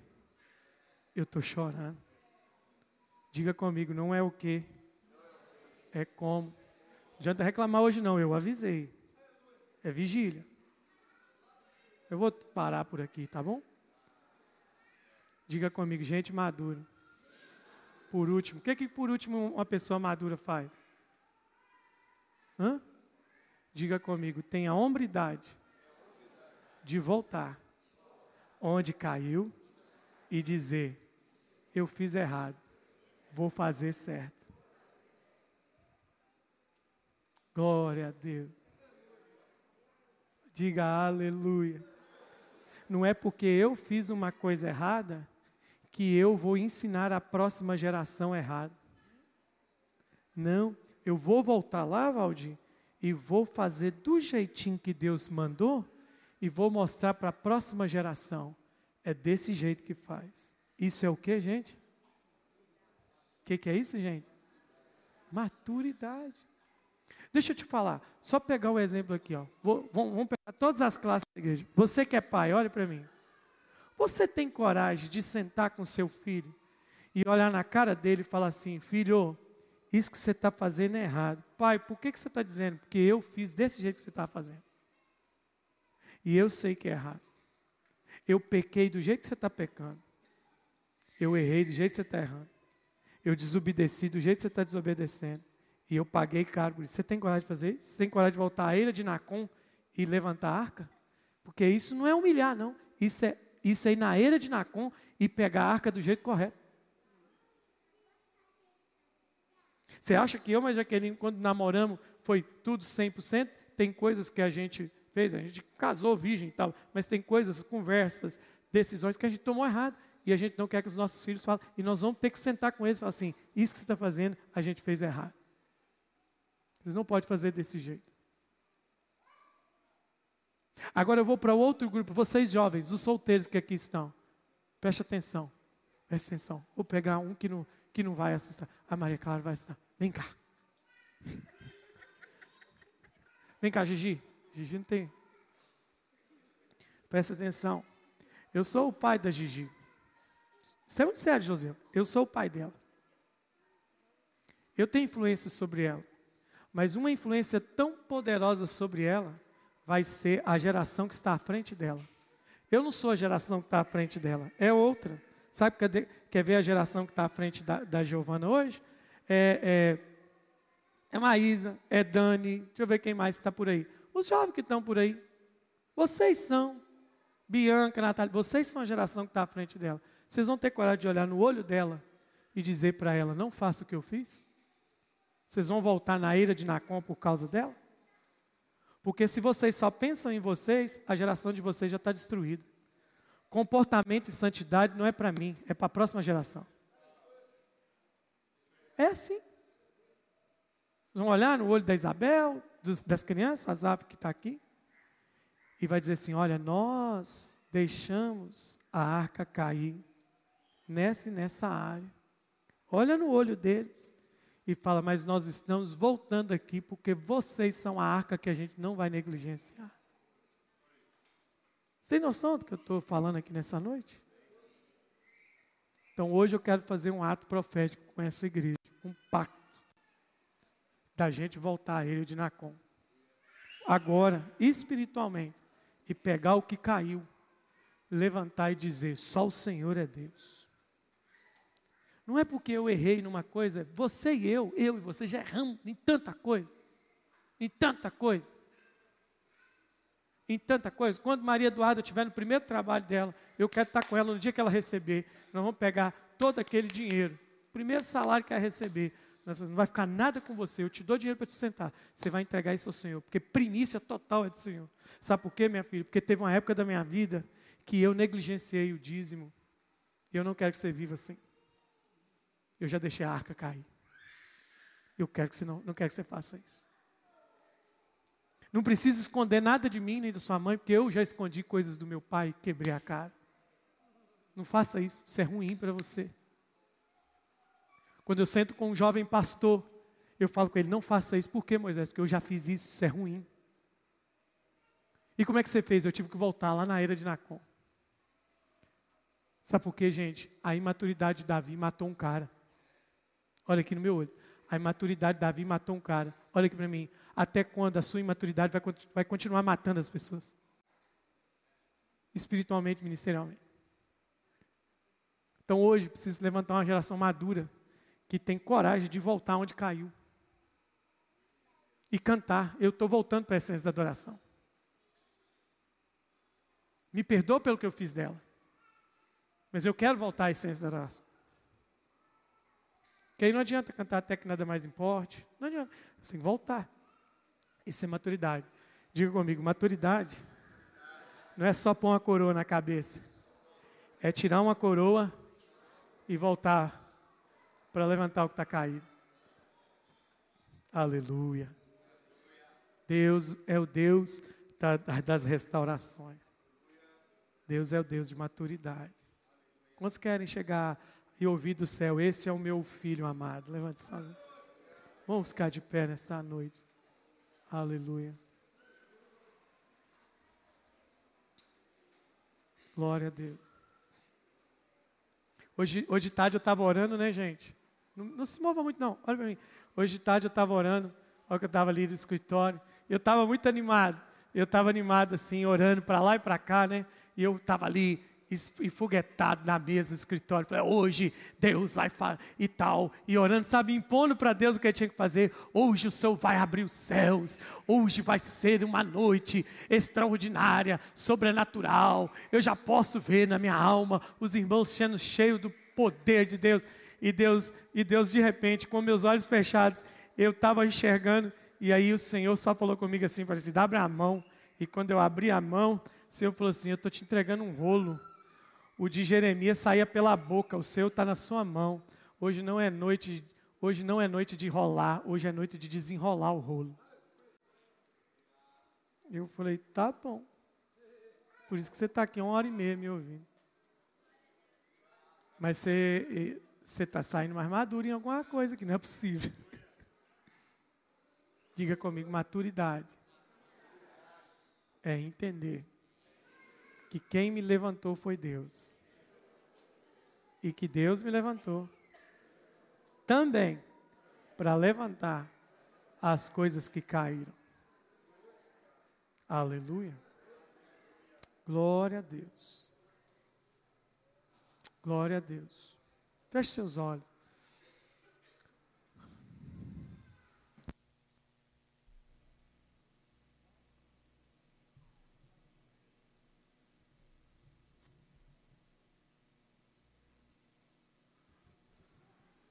Aleluia. É uma noite de maturidade aqui para nós.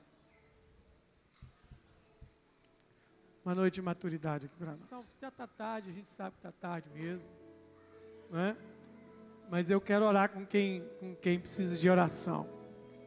E nesse momento, o culto terminou para você, ó. Ninguém está em pecado de ir embora. Existe isso aqui. Mas nós não podemos terminar o culto onde Deus não terminou.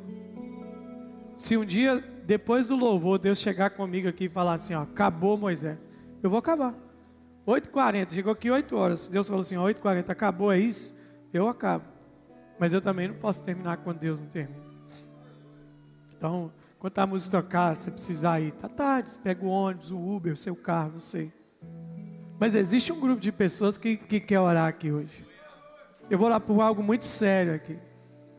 Eu, eu, eu, eu sei que às vezes a gente brinca e falou com coisas, às vezes ri, tal, tal. Eu estava falando de, do Mato Grosso, quando eu vi aquelas irmãs, eu chorei. Eu chorei. Eu fui para um canto depois na casa do pastor e chorei. Ah, por quê? Porque eu estava pensando nas células daqui da igreja? Não. É porque o Espírito Santo falou comigo assim: você precisa ter a mesma alegria dessas senhoras fazer a minha obra. Não foi com você, foi comigo. É com você. Então a gente vai aprendendo. Maturidade também é ser igual a Davi, aprender com alguém, ao meu dedo, com alguém que aparentemente é menor do que você. Você tem que reconhecer o galardão do justo. Não é só o do profeta, não é só o do justo, é do irmão, de um pequenino. Jesus falou: quem reconhece o galardão, quem reconhece um pequenino na condição de pequenino, não perderá o seu galardão. Então, se nós somos uma igreja que quer amadurecer, eu quero orar para aqueles que em alguma coisa, eu não sei, ah, tem que ser agora, só se Deus falou com você agora. Talvez Deus não vai falar com você agora. Deus vai falar que você chegar e colocar a cabeça no travesseiro lá, você vai começar a chorar e você vai ser ministrado. Mas você que está sendo ministrado agora, que está me ouvindo e falou assim: Eu preciso dessa maturidade aí.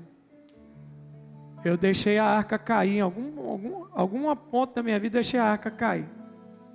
Na minha responsabilidade, deixei a arca cair como marido, como esposo, como líder aqui na igreja, como amigo. Você vai entender o que eu estou falando aqui hoje, domingo, quando eu falar quais um dos pontos da maturidade. Mas hoje é só fundamento. Maturidade é voltar. Então você que quer participar desse mover de recuperação. É sério isso demais, gente.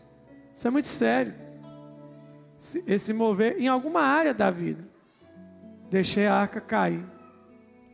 Você deixou a arca cair lá no Kids? Você não é o mesmo ministro de crianças que era um ano atrás, dois anos atrás. Você apertou um botãozinho do automático. Você está tão automático que você só vem na igreja, às vezes, na sua escala. Você vai lá e serve as crianças. Louvor. Só vem no dia do louvor que está escalado. A gente está assim, imaturo, criança. Só faz as coisas quando pede. Deixei cair. Ó, oh, deixei como esposa a arca cair lá em casa. Eu não cuido da minha casa mais como cuidei. Não amo cuidar mais da casa como amei um dia. Tenho mais prazer. Eu olho para o meu fogão, tenho raiva. Isso, isso é pecado também. Porque sua casa é o seu altar. Marido, rapaz, eu volto para casa, minha, a minha cabeça até dói de saber que eu tenho que voltar para minha casa todo dia. Isso é pecado.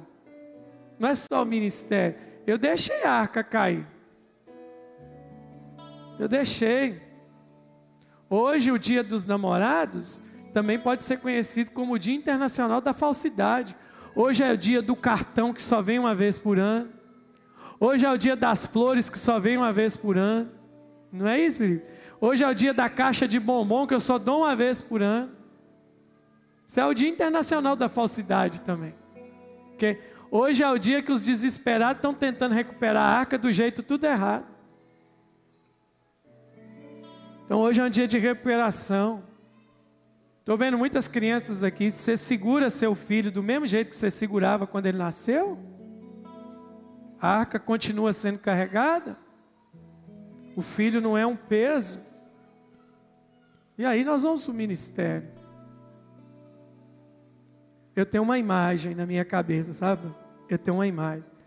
Já que vai lembrar vocês vão queimar, a gente vai lembrar. Quando a gente veio para esse prédio aqui, estava tudo destruído. Nós passamos nove dias, Igor, só passando massa acrílica nas paredes. Eu fiquei com meus dedos tudo rachados de ajudar o, o cara. Rapaz, que coisa horrorosa, Renan, que coisa horrorosa. Quem é daqui do tempo? Eu mais a Jaque casamos aqui com teto de TNT e as paredes da igreja laranja tudo de massa acrílica que espetava. Eu acho que eu vou vou voltar com a massa acrílica que ninguém ficava encostado na parede. Brincadeira, né? Mas aí, todo dia que eu chego aqui para trabalhar, toda semana tem um dia que eu chego, eu vejo o Valdir, os irmãos ficam orando aqui. Eu olho aqui para dentro e eu vejo as paredes laranja de novo. O púlpito, a gente tinha dinheiro, foi feito com que tinha, irmãos, tem coisa esquisita. Aí eu olho, eu já, isso já aconteceu comigo umas dez vezes. Eu olho aqui para dentro, amor. E aí é como se eu saísse de mim e eu me vejo, o Gabriel, andando magrinho aqui dentro, animado, esticando parede. Aí Deus só fala assim para mim, ó, não esquece não. Foi aquele menino ali que eu chamei, não foi esse aqui não. Volta lá e recupera o coração dele. Volta lá. Até, o Senhor fala direto comigo. Tá vendo aquele menino de 20 anos lá? Ele não andava comigo com calculadora, Felipe. Ele, ele falava assim: tá vendo aquele menino lá? Ele não tinha tablet com planilha de Excel, Edson. Ele só entrava diante de mim. Ele não me perguntava como que eu ia fazer, ele só falava, vamos embora. E aí eu tenho que olhar para aquele Moisés de 20, 19 anos e dizer: aquele sabia carregar a arca, então eu vou aprender com ele. Não é esse que está velho com 43 anos, que às vezes prega melhor, sabe melhor um pouco de teologia, sabe falar uma hora e quarenta direto uma mensagem. Aquele pregava 30 minutos, acabava a mensagem. Aí o Senhor fala: volta lá e aprende com ele. O que, que você precisa recuperar aqui hoje? Onde a arca caiu para você? Onde a arca caiu? Onde a arca caiu? Aleluia. Você quer orar comigo por isso? Você pode vir aqui à frente. E aí Jesus vai colocar a arca de novo na sua mão. Na área que você entendeu que ela caiu. Com sua esposa, com seu esposo, seu filho, com a sua casa, com o ministério. Com a igreja. Vem, eu não vou vir aqui porque eu já estou aqui, tá, gente? Eu, eu não vou sair da cadeira porque eu já estou aqui. Eu preciso levantar a arca que eu deixei cair. Vem para cá. Vamos afastar as primeiras cadeiras se der, né?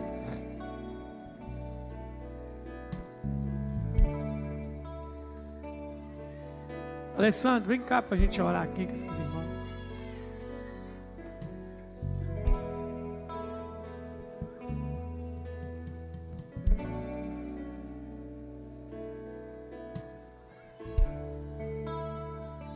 Olha aqui para mim. Eu vou, eu vou confessar uma coisa para vocês aqui.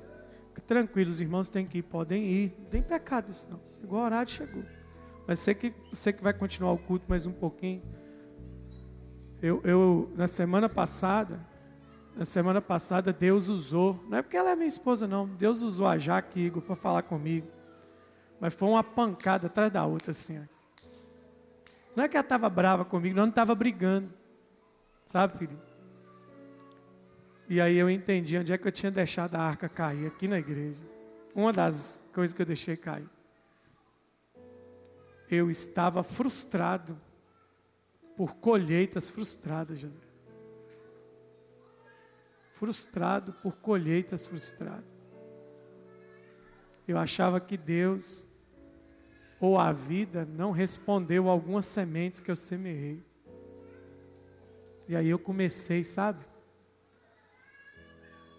E estou orando, estou jejuando. 40 dias de oração para mim. Ó. Vou, corto. Orar três horas num dia? Bora orar. Não tem problema com isso não. E aí, já que eu olhei nos olhos dela. E ela falando, e, ela, e Deus falando comigo assim. Teve coisa que ela falou que eu nem escutei, porque Deus já estava falando. Ele falou assim: ó, tá vendo esse brilho que ela está falando as coisas aí? Você não tem mais. Foi caramba. Eu preciso voltar a acreditar. Então, se você está aqui à frente hoje, é porque esse espaço aqui agora é sua ilha de Nacon. Jesus está mandando se abaixar e falar: a sua arca está aí. Eu trouxe ela aqui. Levanta ela e vamos carregar de novo. Só que você não vai terceirizar mais. Você não vai pôr no carro de boi. Carrega ela aqui, ó. Assume que a caiu. Feche seus olhos.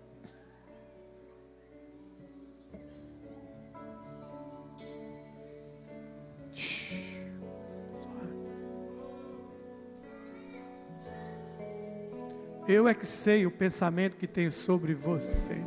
Eu é que sei. Pensamentos para dar a voz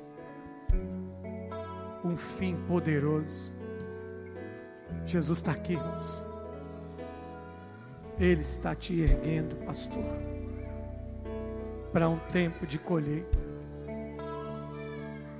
Lembra daquelas reuniões de multiplicação, de expansão. Elas precisam voltar a acontecer. Aquele brilho, aquela glória que tomava aqueles, aqueles improváveis irmãos, não é porque alguém abortou a visão que a visão foi morta. Deus agora começa a levantar José, José, um ramo frutífero junto à fonte. Você vai ver esses Josés.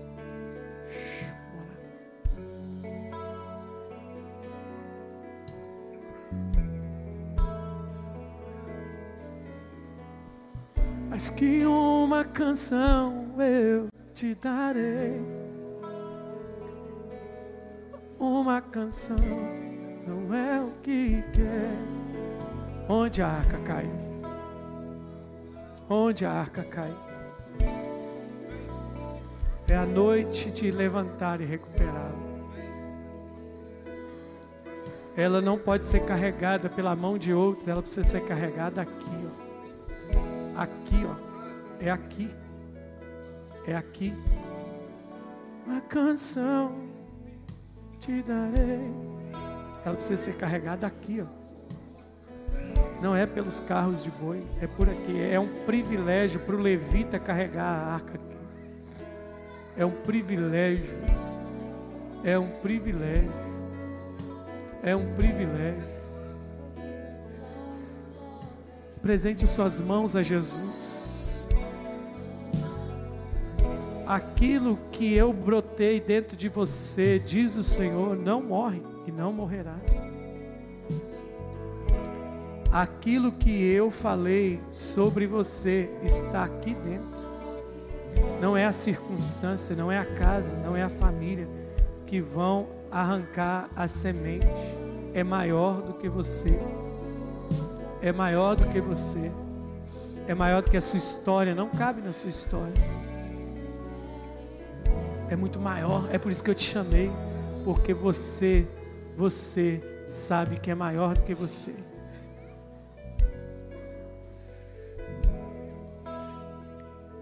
Você sabe que é maior do que você.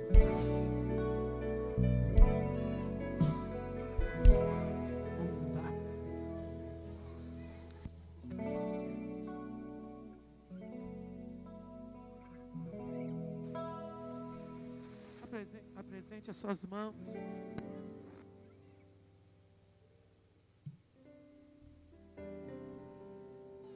Apresente suas mãos. Onde caiu? Pode orar.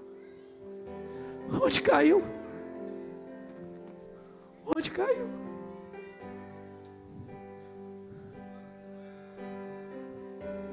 Não é sobre um carro de bois que a arca vai andar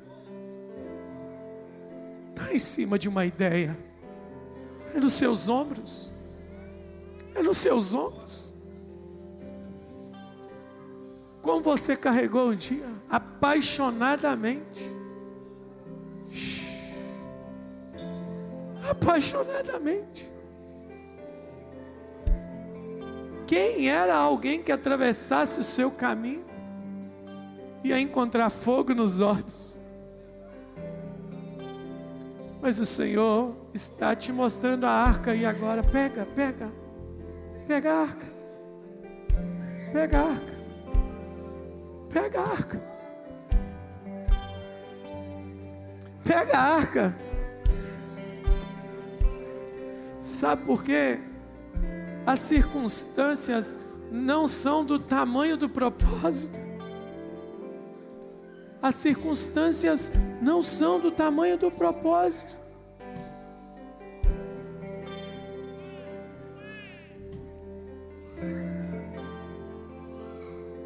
Pega a arca.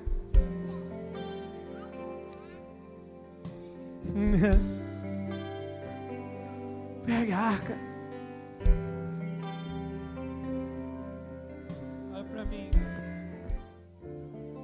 Pode continuar orando quem está orando. Deixa eu falar uma coisa para você. Sabe qual foi o grande problema de Davi ter recuperado a arca? Os inimigos sabiam que Israel não seria mais derrotado. O diabo sabe que quando você porta a arca, você é imbatível. Ninguém entrava numa guerra com Israel quando ele levantava a arca. E aí o diabo sabe de uma coisa, ele só precisa de uma coisa comigo e com você fazer a gente desistir de carregar a arca. Você pode ver que até o Davi desistiu, ele não quer mais, isso dá trabalho. Se você pensa assim, imagina eu, nossa, esse negócio da arca dá trabalho, não é, Larissa? Dá trabalho. Às vezes Deus fala com a gente assim: olha, a minha arca hoje para você esse mês é ter que levantar todo dia, três horas da manhã, para levantar uma intercessão. Como que faz isso, pai? Chega em casa quebrado e Deus está me mandando levantar três horas. Às vezes carregar a arca é ter que fazer 40 dias de jejum depois de ter saído de 30. Não é assim? É Deus falar assim, ó, volta lá e dá um abraço naquela pessoa que só te esfaqueou. Mas se você carregar a arca? Aí os inimigos sabem que quando você volta para pegar a arca, meu. Sabe como é que é os textos bíblicos dizem? Quem poderá contra o rei Israel, contra o Deus de Israel? A arca de Deus está com eles. Nós somos um povo imbatível quando carregamos a presença de Deus. Então a questão aqui hoje, Deus está. Eu, eu, eu, vi, eu vi claramente isso. Eu vi uma grande arca sendo levantada nesse lugar. Não terceiriza isso. O diabo sabe que você com a arca é imbatível. Israel teve guerra que ele não precisou levantar uma espada para destruir o inimigo, porque o próprio Deus resolveu o problema. É a arca. Às vezes a arca, de, a arca é a gente é a gente voltar ter que amar quem não quer ser amado. É a gente ter que é a gente ter que conversar sobre fundamento bíblico com desleal. Mas é, se é isso que o Senhor quer que eu faça para carregar, eu vou fazer isso. É a arca. É a arca. Valdir sabe disso. Tem dia que ele é mais, ele está mais velho, que ele é mais animado. Às vezes eu fico admirado com ele. Pastor parecido aqui, eles estão mais velhos que eu. É, e outros irmãos que vêm, eles oram numa energia aqui andando. Tem dia, você sabe disso, você ora aqui. Eu sento naquela caixa, eu não tenho palavra para orar. Mas o Senhor fala comigo: você tem que carregar a arca.